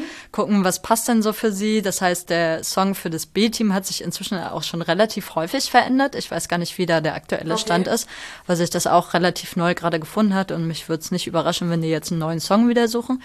Aber Peaches hat sich einfach bei uns gehalten, weil ihn halt alle geil finden. Ja. ist einfach so zeitlos und allein dieser Start mit diesem stampfenden Rhythmus, das, mhm. das, verursacht bei allen Leuten schon so Gänsehaut. Und du weißt, jetzt geht's gleich los. Ja, sehr cool. Und da machen auch alle mit. Ja. Und ähm, die gegnerischen Teams haben ja dann auch immer eine Einlaufmusik. Gab es da schon mal einen Song, der gar nicht ging? Oder? Nee, Tatsächlich nicht, dass ich mich erinnern kann. Also es gab häufige Situationen, wo man die Songs nicht gehört hat, weil die Akustik so mies war in der Halle. Ja, in der Halle auch immer schwierig, ne? Ja. Aber ansonsten würde ich sagen, war das schon einfach immer Geschmackssache, ob man diesen Song jetzt feiert oder nicht, weil die Teams sich natürlich schon sehr genau Gedanken machen, was sie da als Einlaufsong eigentlich präsentieren, was da passend ist. Ja. Ja, auf jeden Fall schon eine große Fanbase auch. Also es ist mhm. schon so eine Roller Derby schon so eine Bubble in der Bubble, finde ja. ich. Ne? Also da sind ja auch viele aus der St. Pauli-Fanszene, aber auch viele gar nicht. Äh, ja. ne? Also die man so gar nicht sonst kennt und super offen alle. Ich war da auch total ja. nett aufgenommen worden. Ich fand es auf jeden Fall auch total schön. Ja, ich habe tatsächlich auch mal nachgehakt, wie viele Leute so bei uns sind, weil ich auch ganz schlecht im Menschenmengen schätzen bin. Ja. Und wir hatten wohl mal ein Maximum von 650 Leuten bei dem Spiel. Ah. Also das war schon ordentlich. Und gerade die Halle hier in der Budapester Straße, wo so 200, 300 Leute reinpassen, die kriegen wir auch voll. Ja, krass. Und die Deckhands, die sind dann auch schon so mit Tapetenmalen und so. Ja, genau, ne? genau. Die. Keine Ultras, aber sowas ähnliches. Ja, ja. Sehr cool. Die haben auch Songs nicht nur Tapeten, die haben auch eigene Songs fürs Team oder auch für einzelne SpielerInnen. Das ist schon ziemlich cool. Das ist echt cool, ja, auf jeden Fall. Wir haben für mich cool. auch mal aus Spirit of 69 haben sie The Jammer of 69 gemacht, oh, was ich sehr witzig ja. finde. Geil. ja, sehr cool. Und es gibt auch ein Fanzine. Ja. Sogar das, äh, Derby Digger. Mhm. Seit 2018. Das ist so was, sowas wie ein wie der Kiezkicker oder wie kann man sich das vorstellen?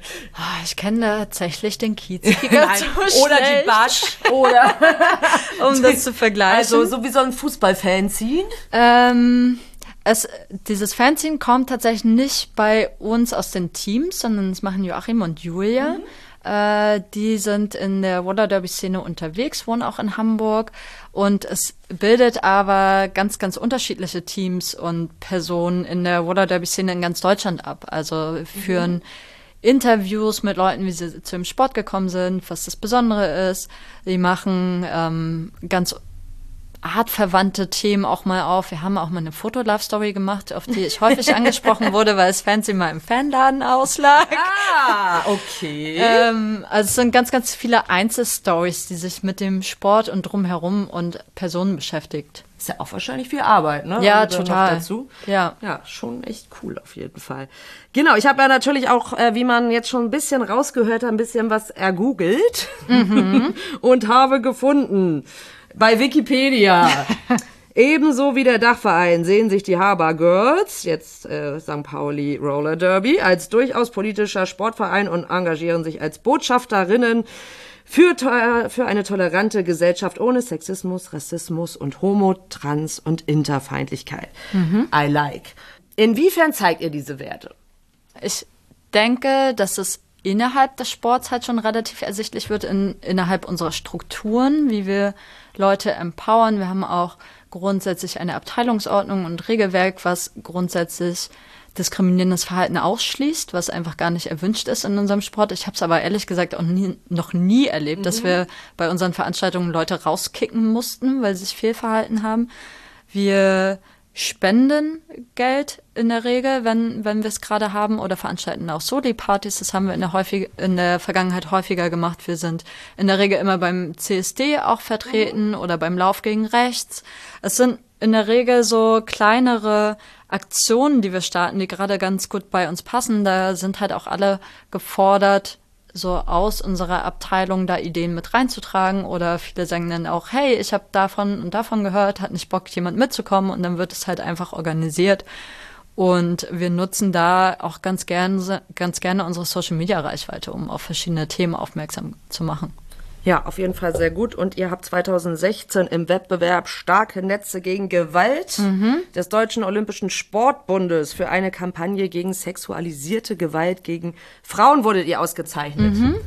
Auch sehr cool. Ähm, was war das denn für eine Kampagne genau? Da wurden wir angesprochen vom Frauennotruf. Ah, okay. Und die haben Jubiläum damals gefeiert. Jubiläum feiern klingt in dem Kontext richtig scheiße, Ja. fällt mir gerade auf. Ja. Ähm, und die haben uns angesprochen, weil sie meinten, hey, wir würden jetzt gerne mal eine Plakatkampagne machen, die nicht so düster und nicht so negativ ist, die die Betroffenen nicht in so eine Opferrolle zwingen, sondern wir wollen was Empowerndes, was Starkes, wir wollen das was dagegen setzen. Habt ihr nicht Bock, da mitzumachen? Und wir meinten, ja klar, voll die geile Sache. Ja. Äh, Stefan Grünfeld war dann noch mit Mhm. am Start, hat gesagt, ja cool, ich mache die Fotos dazu, weil der auch bei unseren Spielen häufiger da war und uns schon ganz gut kannte. Und dann haben wir drei Plakatmotive fotografiert mit Sprüchen wie ähm, das ist mein Arsch und keine Einladung, wo Ah, einfach okay. ganz, ganz Ja. deutlich ein Po abgebildet war. Oder auf Pfiffe reagiere ich nur im Spiel und solche provokanten Sprüche eben. Und da hingen die Plakate auch in der ganzen Stadt aus. Also an Litfaßsäulen, in U-Bahn- und S-Bahn-Stationen. Und wir haben auch Flyer verteilt mit den Motiven und das kam ziemlich gut an. Also da haben wir eine relativ hohe Aufmerksamkeit auch erfahren und wurden viel drauf angesprochen. Ja, sehr cool. Und auch der Frau Frauennotruf fand es tatsächlich richtig gut. Die haben auch viel positives Feedback bekommen. Wir waren damals dann noch bei deren Jubiläumsfeier eingeladen und haben dann noch eine kleine Rede gehalten. Und es war wirklich eine richtig, richtig coole Zusammenarbeit. Ja, schon cool. Also auf jeden Fall ein politischer Sport. Ja. Muss man schon auch so ein bisschen wissen, wenn man äh, Roller Derby anfangen möchte. Ja, total. Also da muss man halt auch wissen, bei uns ist es ja nicht nur den Sport ausüben, sondern wenn du bei uns startest, musst du auch bei der ganzen Orga mithelfen. Also wir arbeiten quasi in so kleineren Komitees, die sich damit beschäftigen, Auswärtsfahrten zum Beispiel zu organisieren. Das heißt, Züge zu buchen oder Flüge, Hotels und so weiter. Leute, die kümmern sich darum, gegnerische Teams anzuschreiben und da die Kommunikation zu übernehmen. Andere Leute haben Bock, Social Media zu betreuen. Wiederum, wer kümmert sich um Sponsoring? Und das sind halt ganz, ganz viele Aufgaben, die unsere Mitglieder übernehmen, ehrenamtlich. Cool. Sehr, sehr cool. Wenn man, wenn eine Flinter jetzt zum Roller Derby kommen möchte, wie kann sie dann an euch herantreten? Wir haben Instagram und Facebook als Plattform. Wir haben eine offizielle, eine offizielle E-Mail-Adresse, die, über die man uns kontaktieren kann. Und dann hängt so ein bisschen von dem Skill-Level ab. Also wenn du schon Rollschuh laufen kannst, dann kannst du uns relativ easy über einen dieser Kanäle kontaktieren und bei uns ins Training kommen. Wenn du noch gar nicht skaten kannst oder vielleicht dich gerade so auf Rollschuhen auf den Beinen halten kannst, dann ist es relativ gu gut bei uns in den Newbie-Kurs einzusteigen. Den starten wir in der Regel zweimal im Jahr. Da machen wir auch immer noch einen großen Aufruf über unsere Kanäle, wann es da losgeht mit diesem Schnuppertraining. Und dann kann man da an Bord kommen.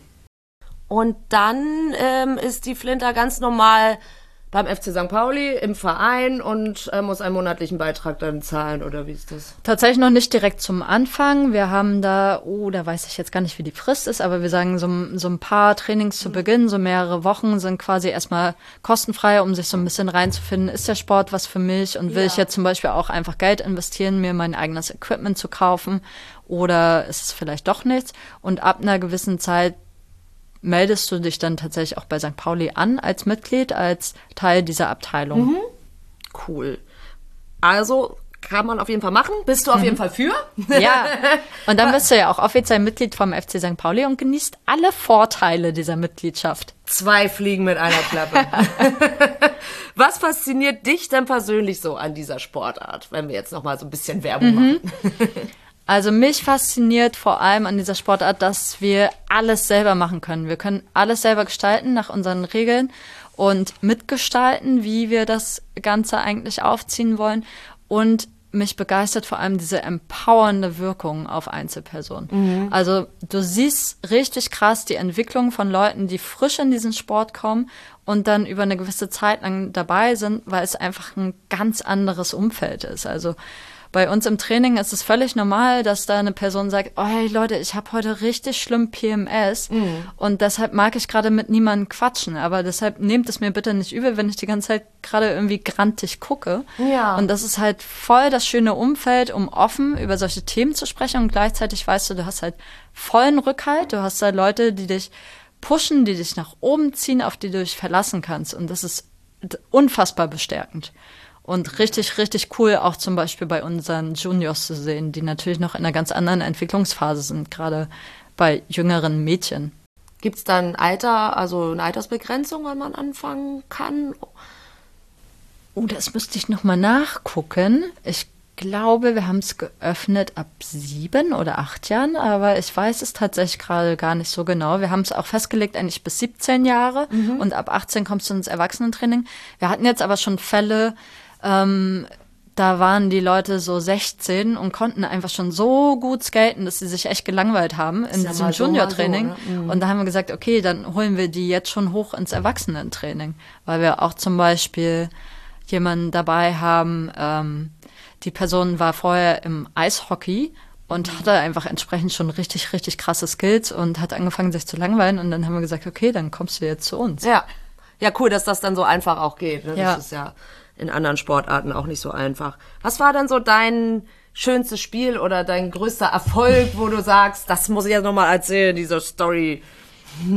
Ich meine, es waren mehrere Auswärtsfahrten vor allem. Also wir sind schon richtig viel unterwegs. Vor allem jetzt so in zehn Jahren war ich einfach schon in vielen Ländern auch, was ziemlich cool ist. Und wir haben dann auch häufig so ein verlängertes Wochenende draus gemacht. Ja, cool. Also zum Beispiel mal äh, ein Spiel in Tampere in Finnland gehabt und ein langes Wochenende draus gemacht. Und dann haben wir halt so ein bisschen Sightseeing gemacht, waren nach dem Spiel in so einer richtigen finnischen Sauna und hatten eine echt abgefahrene Afterboard-Party. ähm, wir hatten ein Spiel mal in Lissabon. Also ich meine, wer kann schon behaupten, mit dem Sportteam mal in Lissabon gewesen zu sein echt und cool, mehrere ja. Tage da zu verbringen. Aber ich glaube, so sportlich war unser Turnier zuletzt 2018 in Metz für mich richtig, richtig geil. Also in der Regel muss man sagen, bei uns Auswärtsfahrten laufen nie nach Plan. Mhm. Es gibt immer Probleme mit dem Flug oder mit dem Zug oder mit dem Busunternehmen und es ist immer ein bisschen chaotisch. Aber ihr kommt irgendwann an. Aber wir kommen irgendwann an und im Metz war es auch so, da äh, funktioniert die Zugverbindung nicht und dann kamen wir irgendwie auf Biegen und Brechen bis nach Frankfurt und mussten dann Autos leihen, mit denen wir dann selber über die Grenze bis nach Metz gefahren sind und hatten das Team schon kontaktiert, meinten, ey Leute, es tut uns voll leid, aber wir kommen viel zu spät an und die haben extra dieses Spiel für uns auf später gelegt. Das war auch ein Turnier, ein zweitägiges.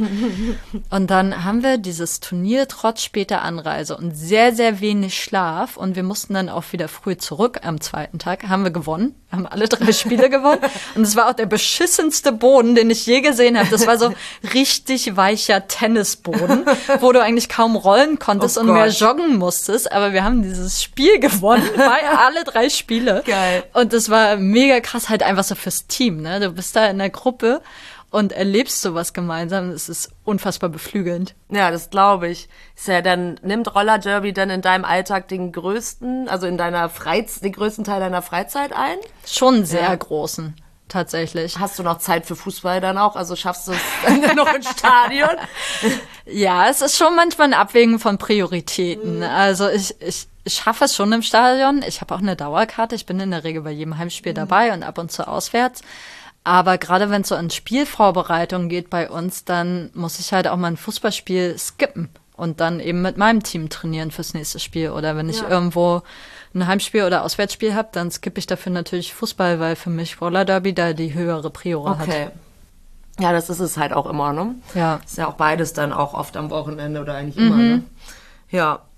Und du warst ja auch bis 2021 in der Abteilungsleitung Ja. vom, von den Habergirls da noch, jetzt St. Pauli Roller Derby. Ja. Was, hast, was waren da deine Aufgaben? Äh, ich habe ja schon erzählt, dass wir uns so in Komitees untergliedern, eigentlich bei uns in der Abteilung und alle Leute da so mitarbeiten. Und die Abteilungsleitung ist aber einfach von Vereinsding so etwas, was man haben muss. Ähm, Äh, wir sind da aber nicht hierarchisch aufgebaut. Also es ist nicht so, als würde die Abteilungsleitung da diktieren, was die Abteilung ja. zu tun hat und Entscheidungen zu treffen, sondern es ist mehr so repräsentativ nach außen. Also es ist die Schnittstelle zum Rest des Vereins, zu den anderen Abteilungen, zu den, also zu den anderen Amateurabteilungen, zu der Geschäftsleitung vom, von den Amateurabteilungen. Und in der Regel ist es dann halt viel Kommunikationsaufwand, also viel Anfragen, die irgendwo reinkommen bei der Abteilung, weiter an entsprechende Komitees oder Einzelpersonen zu geben, dann auch abzuwägen, hey, wir müssen hier eine Entscheidung treffen, das müssen wir mit der ganzen Abteilung machen, dann sowas eben zu initiieren, einmal im Jahr so eine Abteilungsversammlung zu organisieren, also viel so organisatorischer und kommunikativer Kram. Und das war jetzt ein bisschen zu viel und deswegen machst du es jetzt nicht mehr? Genau, ich habe das seit, ich glaube, 2014, 15 gemacht, über viele, viele Jahre und ich war einfach geschlaucht. Mhm. Also ich glaube auch einfach durch diese Pandemie, als wir wenig trainieren konnten und ich nicht gespielt habe und ich eh so ein bisschen gestruggelt habe, oh, bleibt das jetzt für immer so? Bleibt das mein Sport? Suche ich mir vielleicht was anderes? Hab ich dann auch gesagt, ich brauche jetzt mal eine Pause. Ich muss irgendwie mal andere Sachen machen und brauche ein bisschen Zeit für mich. Ja. Aber an sich bist du ja ganz, also es ist ja ganz schlau, dich in so einem Bereich zu haben, weil du ja in der St. Pauli-Fanszene ansonsten auch vernetzt bist und auch beim Roller Derby, das, das ist ja mhm. nicht bei allen so. Und gerade auch im, in den Amateurabteilungen ist es ja auch immer ganz schlau, sich so ein bisschen zu vernetzen. Mhm. Das machst du aber auch schon, ne? dass du dich auch mit anderen Sparten in der, in der, äh, im FC St. Pauli so ein bisschen vernetzt? Genau, das habe ich viel gemacht, ähm, allein deswegen, weil wir uns einmal im Monat immer zusammengesetzt haben zur Delegiertenversammlung, mhm. wo dann so Vertretungen aus allen verschiedenen Abteilungen war, waren und wir uns darüber ganz gut kennengelernt haben, über Themen ausgetauscht haben und ich darüber hinaus auch viele tolle andere Abteilungsleiterinnen vor allem auch kennengelernt habe und wir dann angefangen haben, als so kleines Frauennetzwerk uns auch auszutauschen über Amateursportabteilungen, was da eigentlich so Themen sind, welche Tipps wir vielleicht noch für Probleme haben, mit denen wir gerade zu kämpfen haben oder wie wir uns eigentlich so organisieren. Und das war auf jeden Fall ein richtig, richtig cooler Austausch. Ja, das ist auf jeden Fall wichtig, gerade auch unter Flinter. Ne? Also mhm. Sehr, sehr gut. Ja, Mensch, Lisa, ich glaube, so langsam haben wir jetzt so, ne? Haben wir jetzt schon echt viel erfahren. Überziehen wir schon? Nee, nee, wir überziehen, ja, nö, aber es ist auf jeden Fall eine sehr, sehr gute Zeit. Hast du denn noch irgendwas, was du loswerden möchtest? So abschließende Worte meinst du? ja, genau. so ungefähr, ja. ähm, also tatsächlich nach unserem langen Beitrag und was wir schon besprochen haben, was vielleicht auch so ein bisschen problematisch ist, was so an Erfahrungen, an Negativerfahrungen geht, wünsche ich mir vor allem, dass wir alle einander besser zuhören. Mhm. Also, dass wir weniger urteilen über andere, sondern vor allem erstmal zuhören und Fragen stellen. Und ich glaube, dass das können alle Menschen sich selber mal vornehmen. Sehr gut, das lasse ich jetzt mal so stehen. Vielen, vielen Dank dir. Ich habe sehr, sehr, sehr viel äh, gelernt heute wieder und es war super, super spannend und ich komme auf jeden Fall zum nächsten Spiel im August. Ich freue mich sehr. vielen Dank, Debbie. Bis dann, ciao. Ciao.